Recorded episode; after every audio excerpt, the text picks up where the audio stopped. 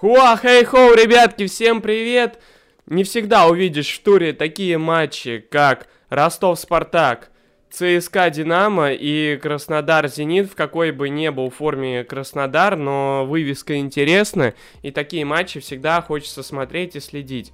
Поэтому мы с Гришей разобрали самые интересные матчи 26-го тура специально для вас. И, конечно, перед просмотром подпишитесь на YouTube канал наш. Вот, прожмите лайк, колокольчик, напишите комментарий и и, как всегда, я подготовил подарочек для подписчиков моего телеграма. Если вы еще не подписчики моего телеграма, можете туда перейти и ими стать прямо сейчас. Там разбор матча Локомотив Нижний Новгород я записал специально для телеграма. Вот, поэтому не стесняйтесь, заходите, буду всем рад. Ну и, конечно, понеслась новый выпуск по 26 туру интересные матчи российской премьер-лиги.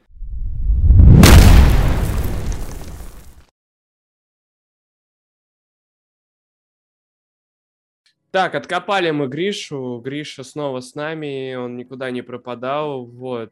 А то у него бывает, знаете. А, Гришань, как дела? Какие матчи успел посмотреть? Вот, э, расскажи, и давай мы их и обсудим с тобой сегодня.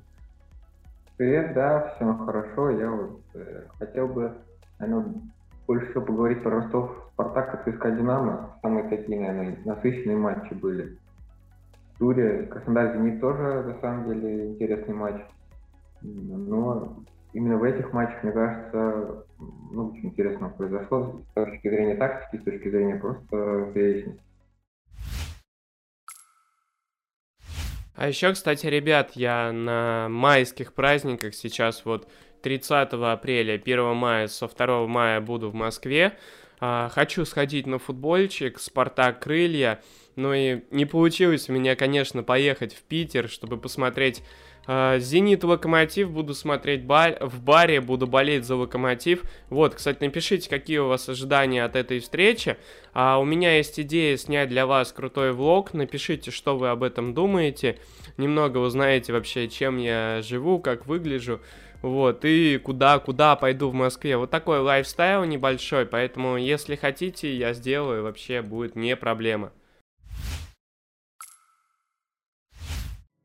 То есть, серьезно, ты хочешь сказать, что в, ма- в матче ЦСКА Динамо была тактика какая-то, но там максимум вот этот э, переход со схемой 4-4-2, у Динамо, в принципе, ничего никогда не меняется. Какие там вообще могли быть? Я не знаю, это самый скучный матч был вообще, который я видел за последнее время. Я в первом тайме уже просто сидел, засыпал, если честно. Понятно, понятно, потому что изначально Динамо отдал мяч, ЦСКА контролировал. Первый тайм, конечно, совсем без моментов. Но во втором тайме повеселее было, в любом случае, мне кажется. Особенно в концовке там 5-4 по ударам из штрафной. С этой точки зрения, мне кажется, можно было просто до 70-й минуты поспать, потом включить телевизор и посмотреть концовку. Ну да, правильно. Я у себя в телеге еще писал, что если вы не видели первый тайм, вы, в принципе, ничего не потеряли. Вот, ну, в принципе, так и было. Давай расскажем, что было интересного в первом тайме. А, армейцы изменили схему, насколько я понял. Там такой гибрид был 4-4-2, либо 4-2-3-1. Там больше по EZG надо было смотреть. В прессинге вроде как они 4-4-2 переходили, вот, и накрывали двух центральных защитников. Ну и появился наконец-то Заболотный, и хочется, знаешь, плюсик большой жирный сделать Березутскому, потому что он наконец-то расставил всех по своим позициям. И перестал издеваться над Щенниковым и Обляковым. Щенникова поставил на левый фланг, а Облякова в центр поля. Вот. А, давай ты расскажешь, э, что такого интересного ты смог увидеть в первом тайме и поделишься своими мыслями. Вот. Ну, ты правильно сказал, что ты изменил схему, перешли на 4-2-3-1 нужно сказать, что пока постоянной схемы нет, вот в этом новом составе, после прихода новичков зимой.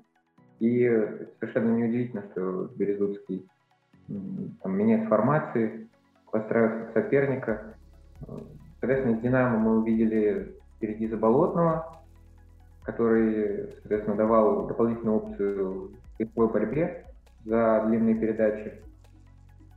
И под ним играл EasyG, который уже давал именно открывание между линиями, стягивание соперников э, и освобождение свободных зон для партнеров или для того же заболотного отчасти.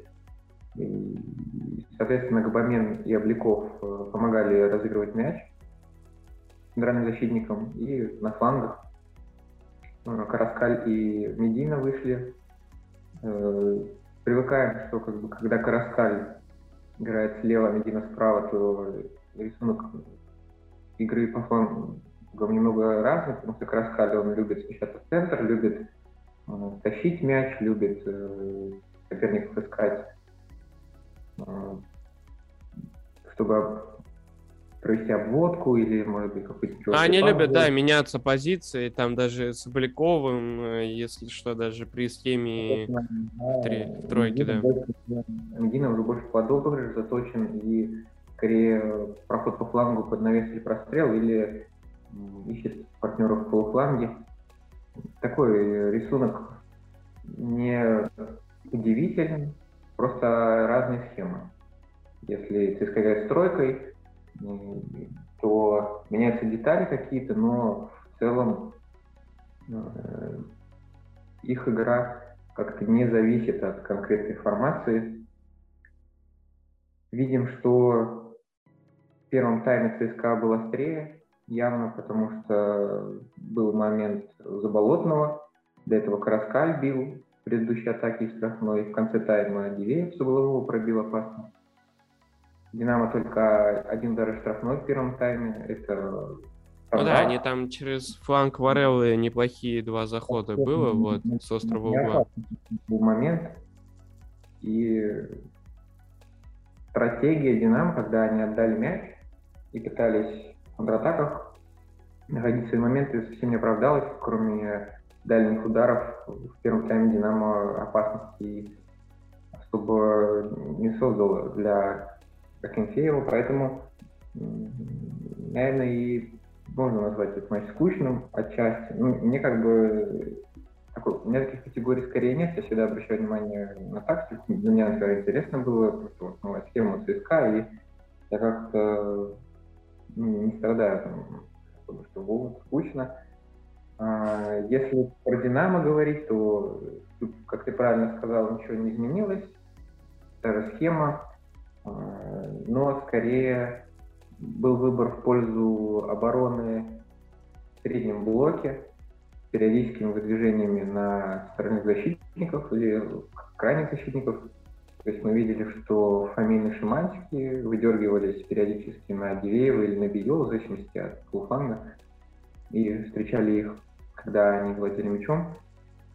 Соответственно, если пас шел на крайнего защитника, последний третий, то выдвигался уже либо Макаров, либо Захарян. Я думаю, по первому тайму это самые такие интересные детали. Ну да, такой достаточно узкий блок был. Меня тоже удивило, что так узко играли именно вот как раз-таки Захарян и Макаров. Вот. Как всегда, как всегда, меня очень сильно выбесил, э, сам знаешь кто, Федор Смолов.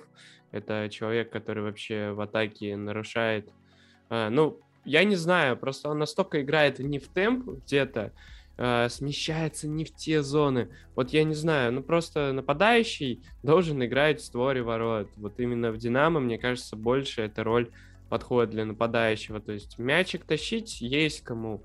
Макаров, Захарян, вот. А Смолов, э, даже в первом момент, э, в первом тайме было очень много моментов, где он просто не в попад куда-то действовал, и то есть там сталкивался с Макаровым, э, то опускался куда-то, терял кучу мечей, э, вот, и, блин, не знаю, меня, мне не нравится он, вот, в такой роли, как его используют, вот. Лучший свой Но... сезон, напомню, он провел при Шалимове в Краснодаре, когда играл в створе ворот, вот, без всяких опусканий и всего остального.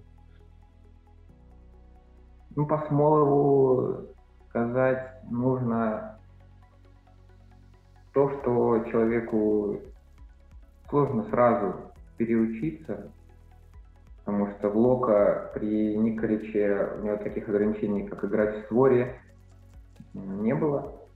Ему... Но роль у него достаточно похожая, как и Влока, в принципе, была. То же самое. Опускание. Спокойно, спокойно ему разрешали, соответственно, смещаться на фланге, смещаться в центр, там, вытягивать защитников или принимать, соответственно, без опеки и тащить мяч вперед. И он приходит в «Динамо». Шварц, конечно, хочет его роль немного изменить, но все-таки прошли только одни сборы, и тут 7-8 э, матчей, но дистанция маленькая, чтобы окончательно роль освоить, потому что я думаю, вот пройдут сборы летние, начнется чемпионат следующий, и уже тогда будет заметно, как Смолов э, в новой структуре себя покажет, ну, если Шварц останется, опять же. Здесь э, вопрос сложный. Ну, по Краснодару Пришалине, кстати, я тогда только-только вот начинал, наверное, каким-то осмысленно футбол смотреть, не эмоционально. Но я почему-то помню, что Смолов все-таки все равно очень часто на фланг смещался, как-то мне это тоже запоминалось.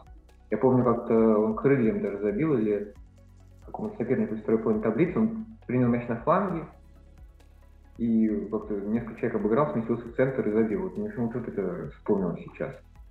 Но, конечно, там нужно смотреть отдельно и смотреть, может быть, уже даже сейчас, с сегодняшним пониманием, и я по-другому уже скажу. Но вот на какое-то, наверное, такое воспоминание из детства, что там Краснодар был, Пришалиновый, что-то вот такое мне помню. Ну, там вся команда была заточена, в принципе, под э, то, чтобы Смолов забивал, вот, поэтому тут как бы не о чем говорить. Вот, ну ладно, рубрику по хейте Смолова мы оставляем закрытой. И вот, я очень люблю это делать. Э, в Телеграме тоже это делаю. Всегда, всегда вообще. Как только смотрю матч Динамо, просто сразу же пальчики сами начинают писать. Вот, э, добрые слова. Слушай, за счет чего смог э, зарешать ЦСКА, как тебе кажется? Мне кажется, что все-таки а, Березуцкий достаточно грамотно подготовил замены. Вот в этом матче не особо так с ними напортачил. Конечно, удивило, что поменяли Краскаля. Вот, но все равно вышел и Джуки под уставших защитников Динамо, забил красивый гол. Вот, мне понравилось, как в этом моменте Заболотный стянул на себя Евгеньева отыгрался, и, в принципе, Эджуки выходил на рандеву с вратарем. Здесь, конечно, Шунин немножечко так виноват. Вот, за счет чего ЦСКА смог э, затащить эту игру, замены, или что-то было там такое интересное. Вот, давай, выясним вот это. Или ЦСКА просто опять повезло, знаешь? Ну, точно не повезло, но я думаю, что до гола игра была равная. Да, несмотря на то, что, опять же, я сказал, что СК первый был острее, но два момента не отражают полной картины. До гола Джуки э, ситуация с ударами штрафной не поменялась практически, потому что в Динамо был удар Евгеньева еще угу. после но он не очень опасный. СК, соответственно, пробил первый раз штрафной как раз, когда забивал Джуки.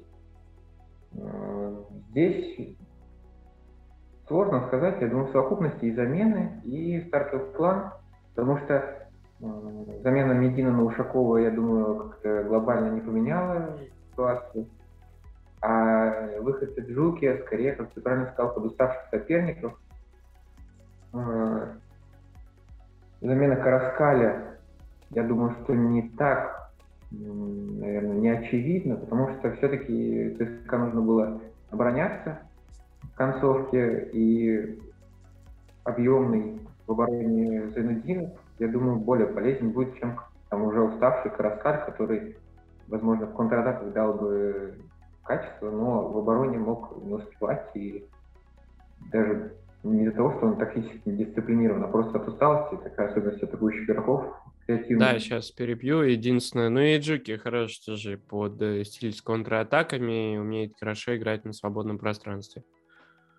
Да, да, соответственно, Идзуки это и показал, когда забивали мяч.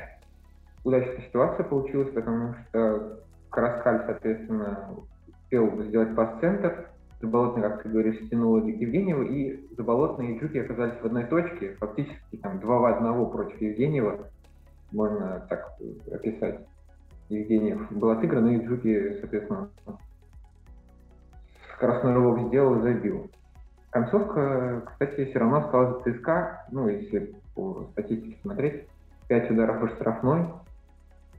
До этого, опять же, до 70 минуты всего было их 4, а тут за 25 минут, по-моему, с добавленного времени, уже 5. У «Динамо» 4 удара штрафной в концовке, и из них один заблокированный.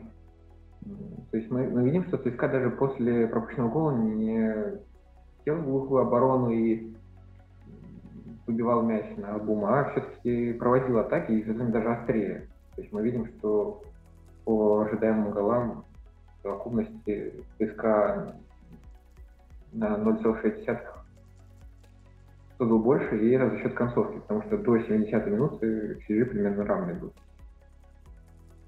Ну да, вот я смотрю по XG как раз таки 1.77 даже на 0.61, но я смотрю на Андерстате, вот.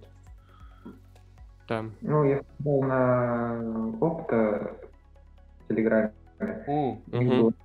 и один Динам, по-моему. Ну, там разные метрики по-разному оценивают, вот, кому как ближе. Подчеркнули твое суждение по Иджуке, написали, что он лучший по ударам и по обводкам э, введенное ему время.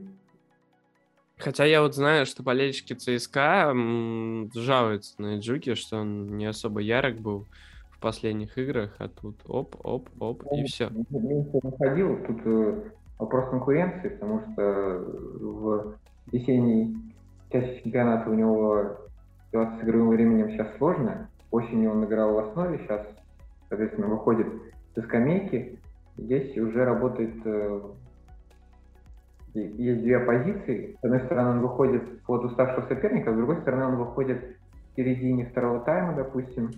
Это mm-hmm. нужно все-таки в игру попасть, нужно адаптироваться, э, потому что всегда сложно выходить с скамейки во втором тайме. Это, мне кажется, аксиома. То есть именно с Динамо ставка сыграла. Почему Иджуки, соответственно, получает меньше игрового времени?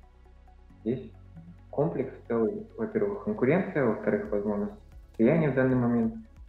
В-третьих, э, новыми построениями тактическими Березутских, возможно, они делают ставку в пользу, во-первых, э, Караскаля более креативного, Э, все-таки Джуки и Краскаль разные совсем игроки, но на данном этапе Краскаль нужнее.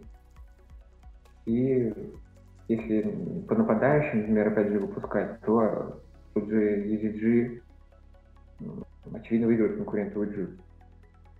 То есть здесь тут, как я уже сказал, да, конкуренция плюс, возможно, физическое состояние и нужность игрока в конкретной схеме, в конкретной ситуации в конкретном стартовом плане на игру.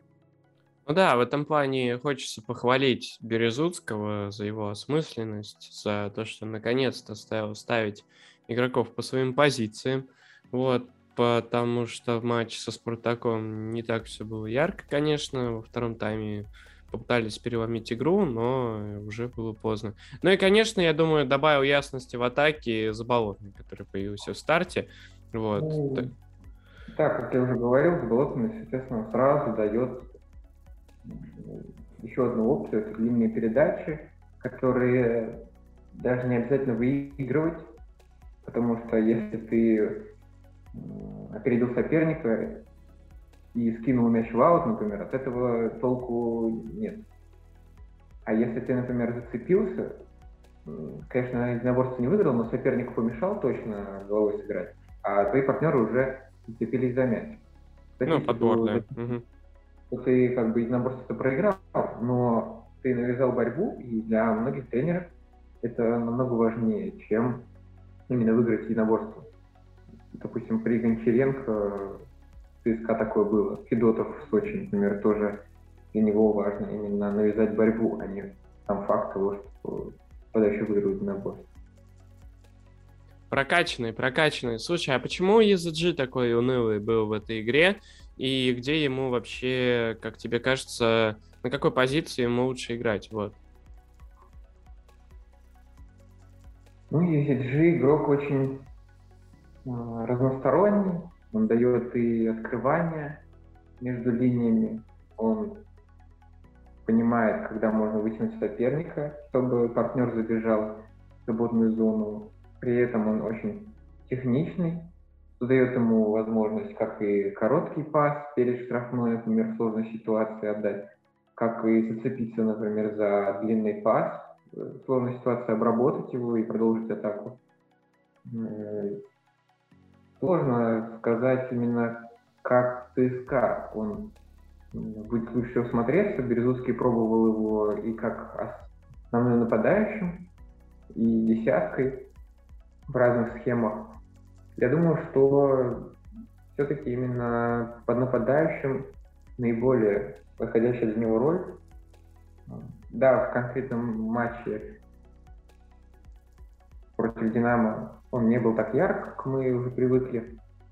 Но даже если смотреть по игру, можно отметить, что был, были открывания хорошие.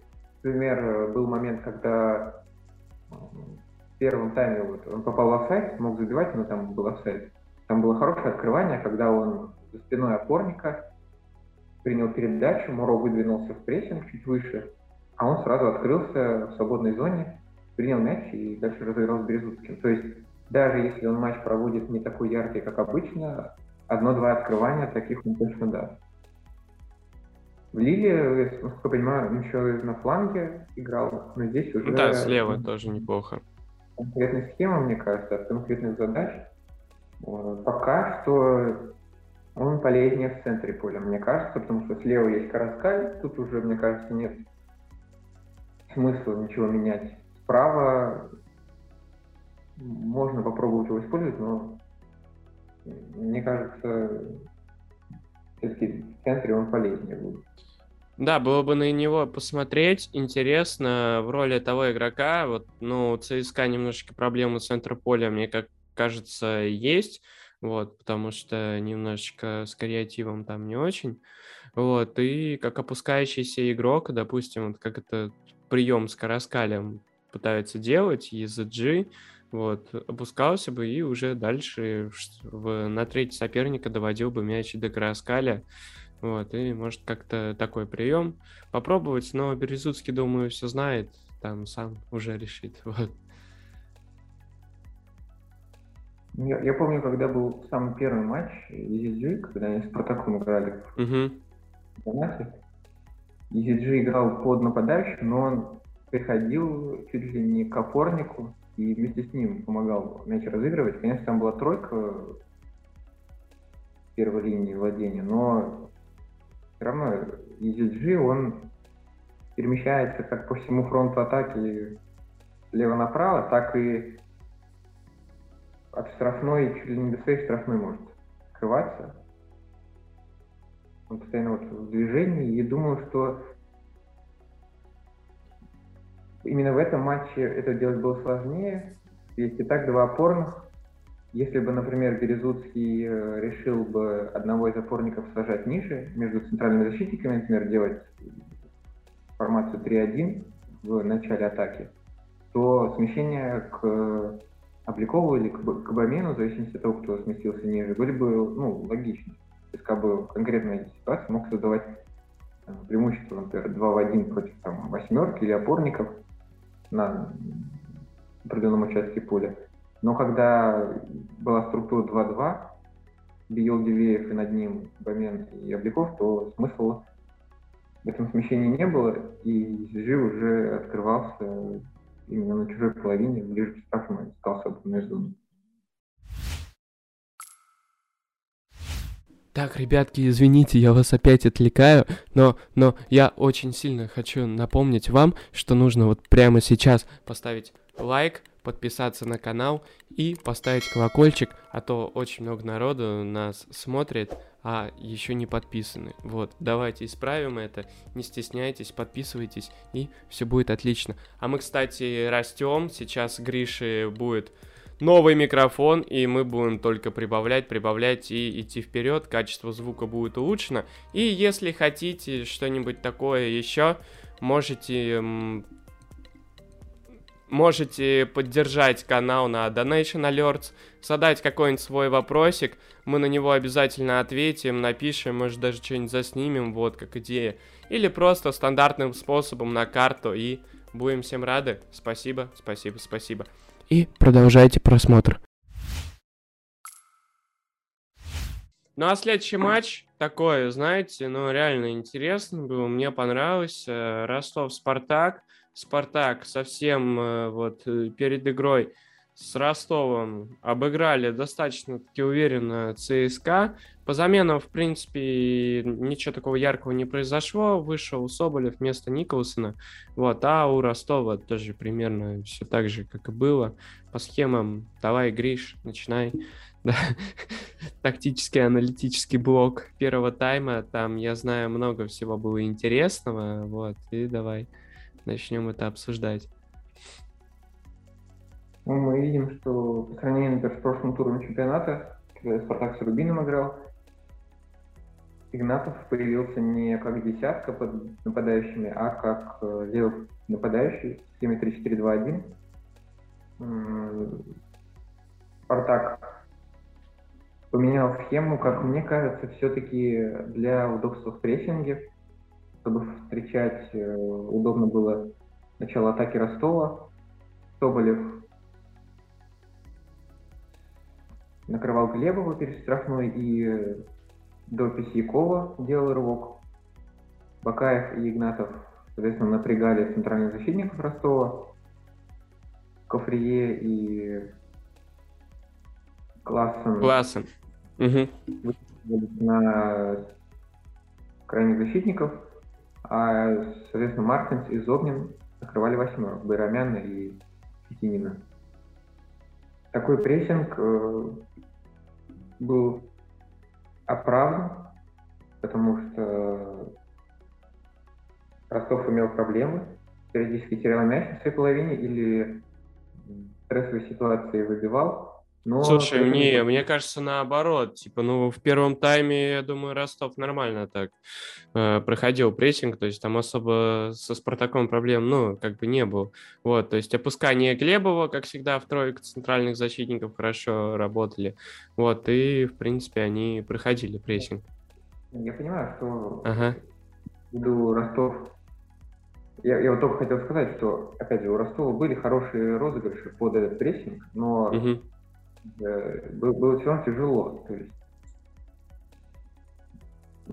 сделай бы Интерванули по-другому, оставил бы там схему 3-4-1-2 или там решил бы встречать ниже, э, может быть, Ростов был еще опаснее.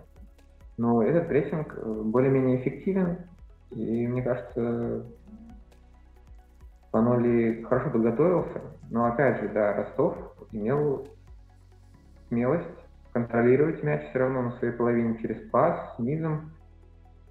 И был эпизод, например, на 12 минуте, когда сначала слева начали разыгрывать, потом через Пестякова перевели направо. И там был эпизод, когда, по-моему, Сельянов сместился в центр, отдал пас, и тут же последовал рывок по флангу от уже другого игрока, и он оказался один с мячом. В той атаке Ростов не смог пробить, потому что не в темп кто-то отдал. Но, опять же, это говорит о том, что Ростов не боится играть под прессингом через пас, хотя Карпин всего 8 или 7 игр руководит командой снова, а до этого стиль был немного другой. То есть быстро достаточно уже произошли изменения, и даже против прессинга Спартака, который на, на уровне лиги уже сейчас, мне кажется, неплох, мы видим, что Ростов был достаточно смел.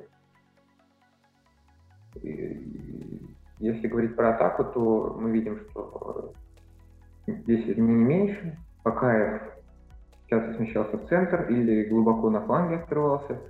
В зависимости от ситуации Игнатов тоже давал открывание в центр, освобождал бровку для Классена.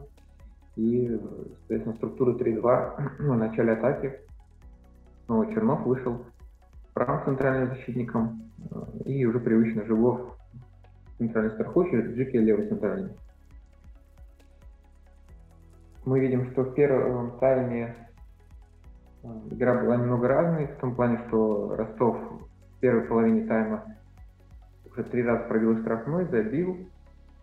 Был голевой момент на первой же минуте, когда пас Максименко. Был момент после углового. Спартак э, забил первым же ударом штрафной. А уже во второй половине э, Ростов откатился чуть ниже. И кроме двух заблокированных ударов перед штрафной больше моментов не было, а Спартак как раз два раза сумел штрафной пробить. То есть э, мы видим, что структура игры в первом тайме, если говорить вообще коротко, Спартак... Ну, разделилась, да, на разные эпизоды, как мне кажется, явно первые 25 минут Ростов лучше, ну или 25-30. Вот, претендовал на атаке Ростова, Ростов при этом, хоть и в некоторых ситуациях были проблемы, старался все-таки разыгрывать мяч через пас и даже периодически проходил прессинг, создавал проблемы уже для Спартака на чужой половине. И в некоторых ситуациях оборонялся в средней трети или уже даже около своей штрафной. И мы видели, что Глебов периодически садился между центральными защитниками, и структура уже напоминала 5-4-1 мяча. Но а, против, тайме... против э, какой команды? Против Словении, да, Карпин хотел использовать такой прием э, с Барин... А, нет, со Словакией, точно. Ну, вот. против Словакии, когда мы выиграли 1-0 с автоголом Шкримира. По-моему, именно в той игре Барин да, да, да. на опорной зоне садился с центральными защитниками, да. Но здесь, как я уже говорю, в первом тайме все-таки ситуативно было. А мне вот казалось, что, кстати, Глебов больше как раз-таки вот играл э, по Соболеву, как раз-таки. Вот, конечно, играть играл, но Соболев в этом матче меня лично очень сильно удивил. Вот, очень зрелая, очень хорошая игра. Штрафной была от него, э, много опасных моментов, и просто надо было забивать. Вот, ну и в некоторых случаях Писиков был хорош, и защиту Ц... Ой, ЦСКА хотел сказать. Ростова вообще просто не чувствовал игрок. Просто не чувствовал. Да, Соболев провел качественный матч именно с Ростовом. В сложной ситуации смог развернуться, штрафной и забить. Давал объем и в верховых единоборствах, и в передачах низом. С другой стороны, Спартак все-таки стабильно не создавал моменты, потому что первый гол – это выход из обороны через длинный пас, где как раз Соболев поборолся, смог скинуть. Потом Ростов перехватил мяч перед штрафной, чуть замешкался, Мартинс собрал мяч, и там уже последовала подача от Бакаева, где Соболев разобрался в штрафной и забил. Ну да, другой гол – это удар красивый Литвинова после отскока с углового остальных ситуаций мы видим, что это либо удар Бакаева после навеса, а, либо, по-моему, еще один стандарт. То есть э, три удара штрафной в первом тайме из нетипичных ситуаций не говорят о стабильности в атаке. Поэтому противоречивый в этом плане матч. Вроде как и Спартак был острее Ростова и не заслужил поражения, с другой стороны, все-таки стабильности в атаке у Спартака пока нет. И много значит стандарты и индивидуальная игра футболистов в том плане, что в нетипичных ситуациях они могут что-то создать или правильное решение выбрать. Ну да, по сути, во втором тайме Ростов больше на контратаках играл, Вот, э, для меня, например, их контратаки были более острее, чем э, то, что показывал Спартак, вот. Но привозы Кафрие, которые возникали, это, конечно, просто ужас. Вот. Ну, во втором тайме все-таки э, моменты у Спартака хорошие были, потому что, по-моему, Соболев бил тогда чуть ли не... А, это где Писяков затащил, ага. По-моему, еще до этого Соболев бил вратарский, но не попал. Потом вот Бакаев, да, пробивал с нескольких метров, спас Писяков. И, соответственно, гол Литвинова. Но это был удар все-таки из-за штрафной, да, с углового. Плюс незащитный гол Игнатова. Там как бы спорная ситуация, когда долго теперь обсуждается. Но опять же, Спартак в той ситуации довел до удара и штрафной. То есть, опять же, моменты есть, но какова их природа? Потому что это не долгий розыгрыш, например, когда целенаправленно вы доводите, или не какая-то ситуация, которая несколько раз повторялась. То есть, например, э, момент Соболева – это розыгрыш перед штрафной короткий, быстрый перевод на Рассказова, который уже доставил мяч ближе к вратарской.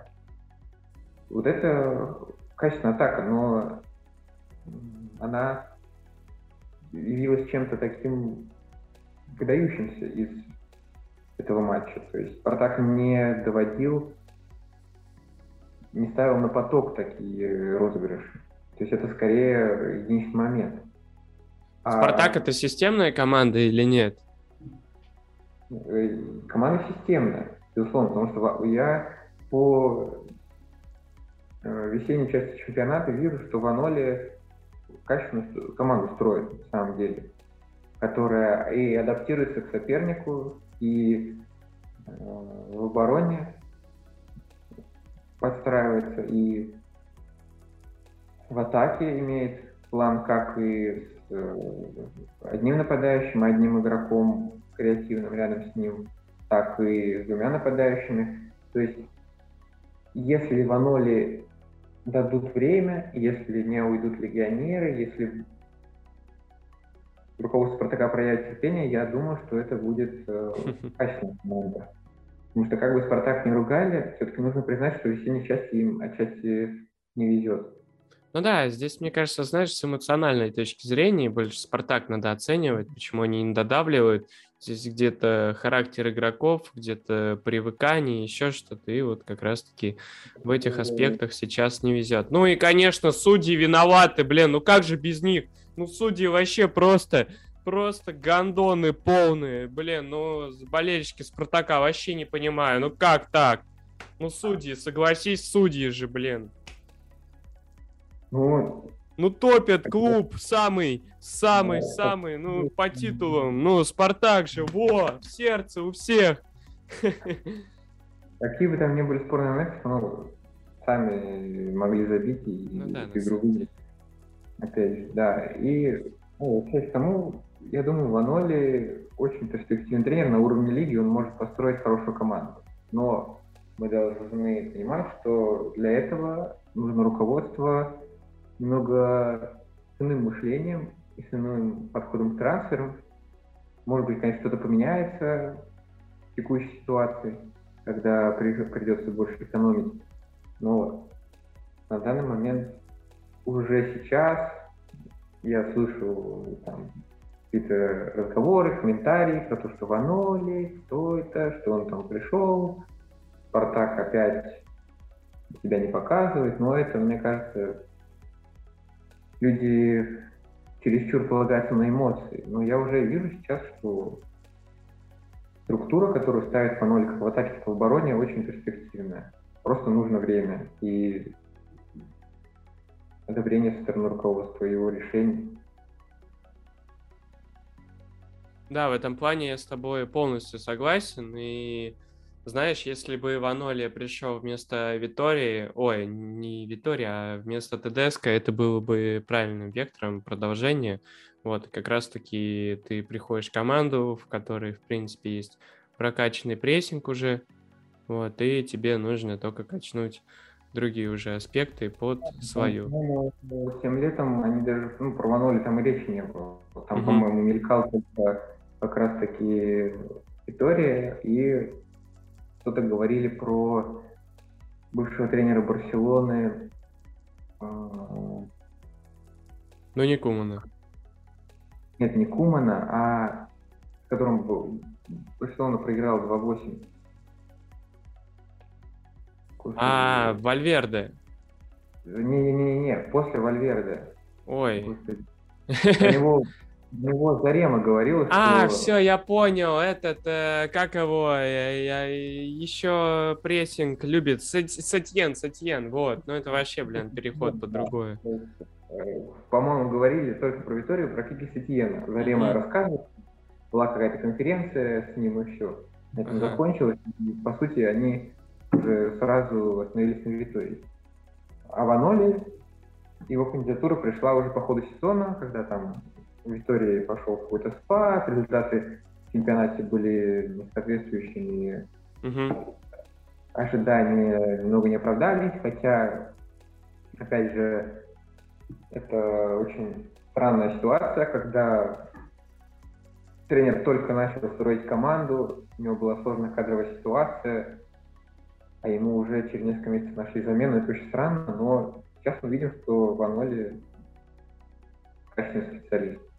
Ну да, уровне... если объединить э, Виторию и то, какой характер он давал Спартаку и Заряд и Ванолли с его системностью, которую он пытается строить, то, возможно, было бы круто.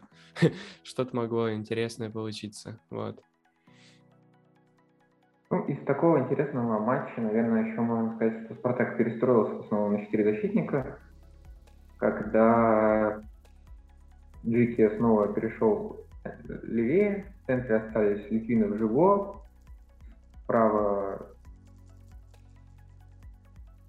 у нас остался, получается, Рассказов, который вышел чуть раньше, когда еще в тройке играли. В центре Мартин Зобнин, впереди Николсон Соболев с Игнатовым и Бакаевым чуть левее и правее. Там вроде воспитанник вышел, если не ошибаюсь. Денисов в центре поля играл. Он вышел, у него уже там под конец. А, а, ну так... да, но все самые яркие моменты были, конечно, с ним связаны, и там еще в концовочке, вот.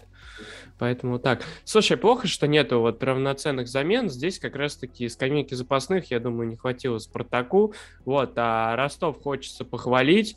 А, молодцы, реально, мне реально нравится команда Карпина. Ну и самый главный вопрос тебе, а будет ли а, команда Спартака играть в стыках, как тебе кажется, вот, ну, просто с эмоциональной точки зрения, не опираясь на аналитику и все остальное?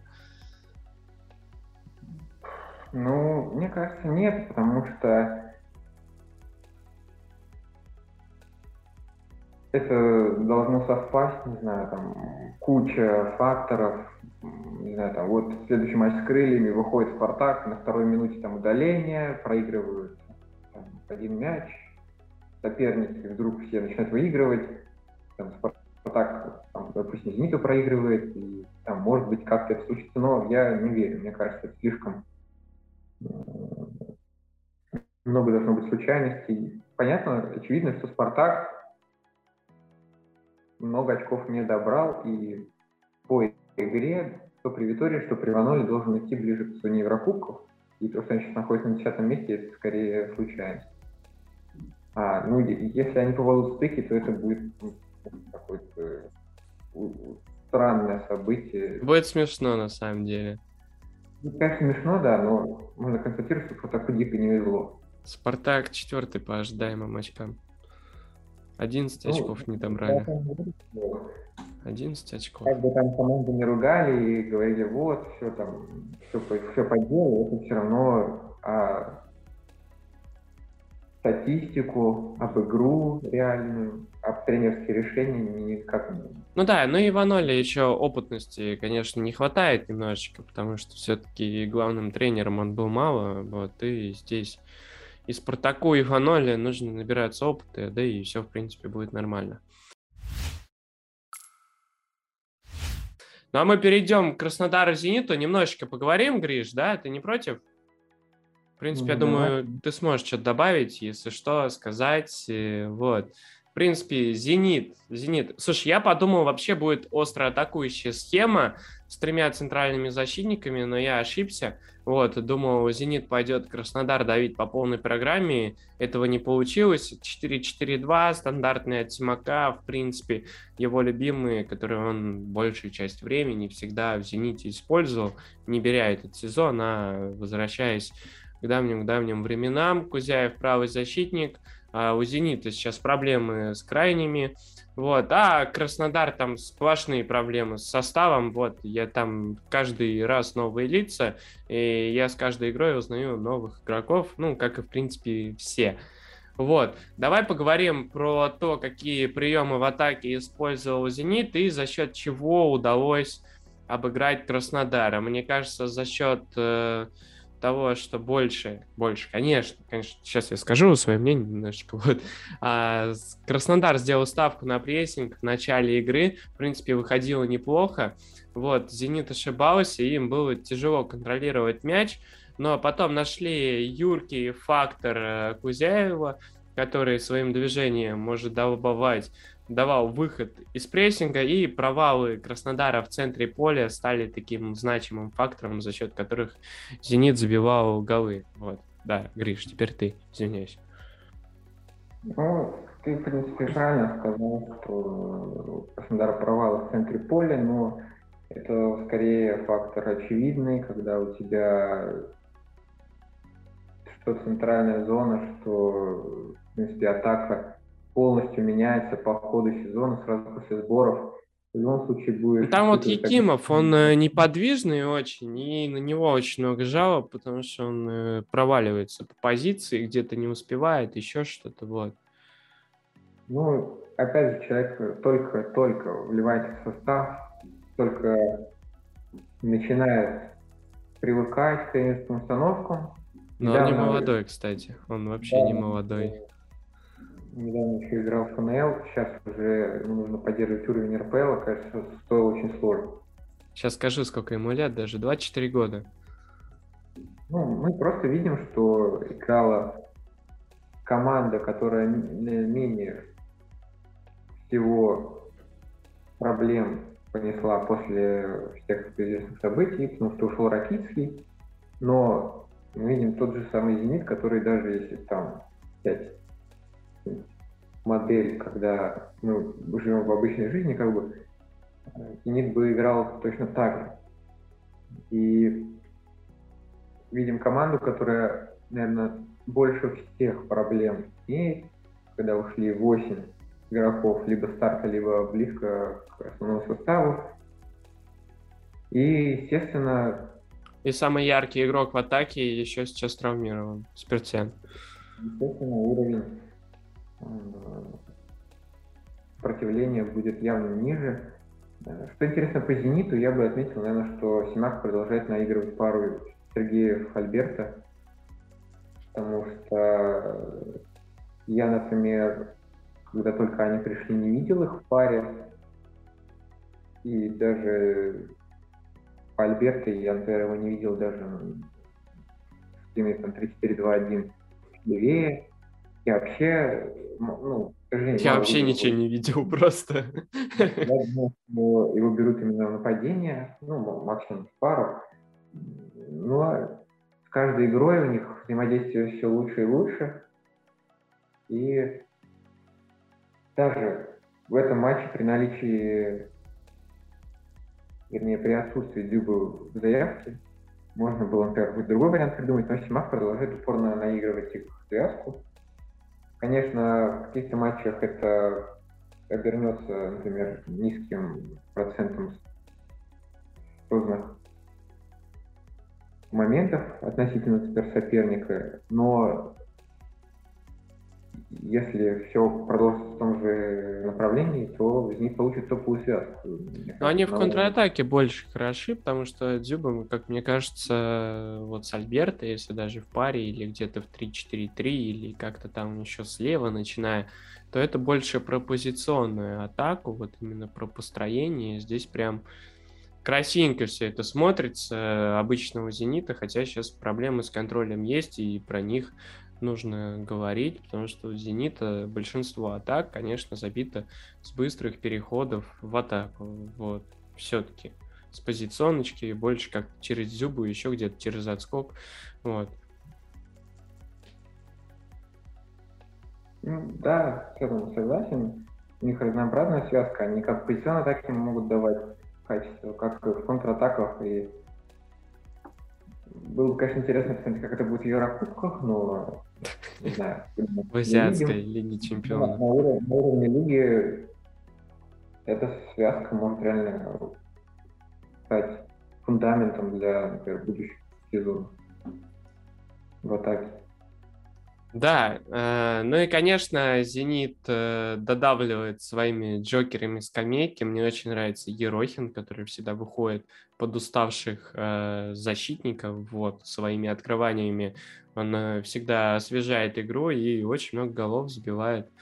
Вот, э, в Ерохин тайм можно это назвать, когда он выходит со скамейки и начинает решать. А здесь еще новый Джокер добавился, Аздоев который после травмы, в принципе, начинает раскрываться.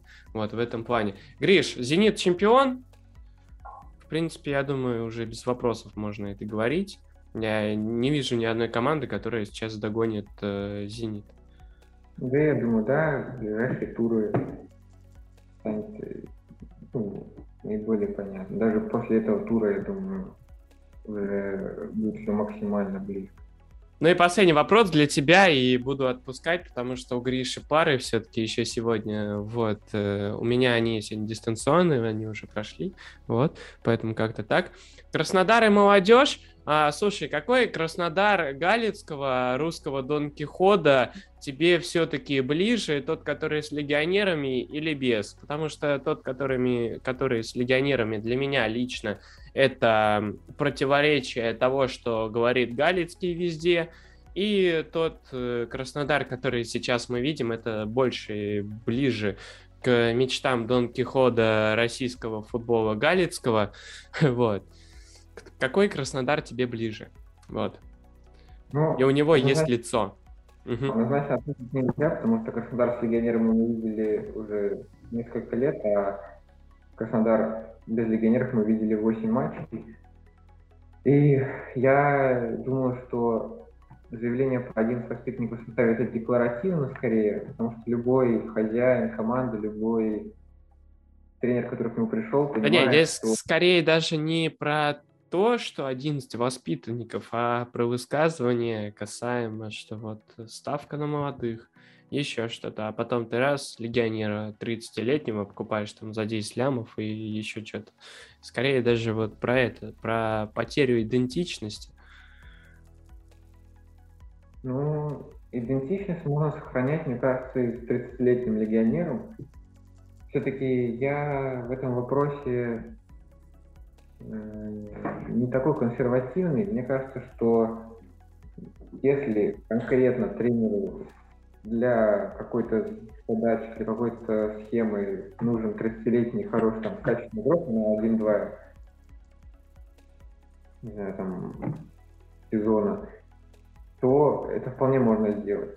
И не обязательно ограничивать себя так, мы должны играть только молодыми, только до 4 лет и так далее это возможно в каких-то бизнес-проектах отдельно, когда ты с нуля это делаешь, и ты имеешь четкую стратегию на ближайшие там, 10 лет.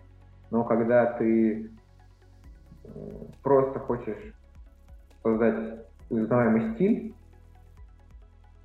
то не бывает таких ситуаций, что ты ограничиваешь себя постоянно, и у тебя получается. Мне кажется, должен быть баланс. Все-таки, да, заявление про легионеров есть. Мы, ой, про воспитанников своих есть, мы э, их встраиваем в состав, но и есть качественные легионеры, которые помогают нам этот стиль создать. Мне кажется, здесь